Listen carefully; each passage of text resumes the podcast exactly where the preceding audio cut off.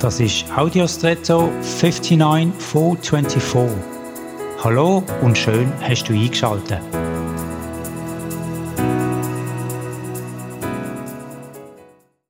Es gibt viele Male und Geschichten und gerade Eltern oder Großeltern erzählen die gerne ihren Kindern oder Enkel, aber auch Erwachsene lesen, schauen und hören sie, ob es drei Groschenroman oder Krimiserien, Fiction-Bücher sind, was auch immer – wir erleben oder finden in diesen Geschichten etwas, was uns offenbar in unserem Leben oder Alltag fehlt.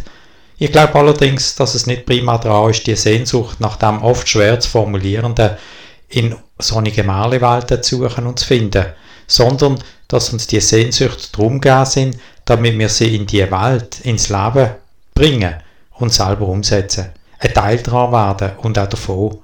Wenn du also das nächste Mal in so eine Malewelt abtauchst, dann bring bitte etwas daraus mit und setze es in dieser Welt um. Dazu bist du berufen. Und jetzt wünsche ich dir einen außergewöhnlichen Tag.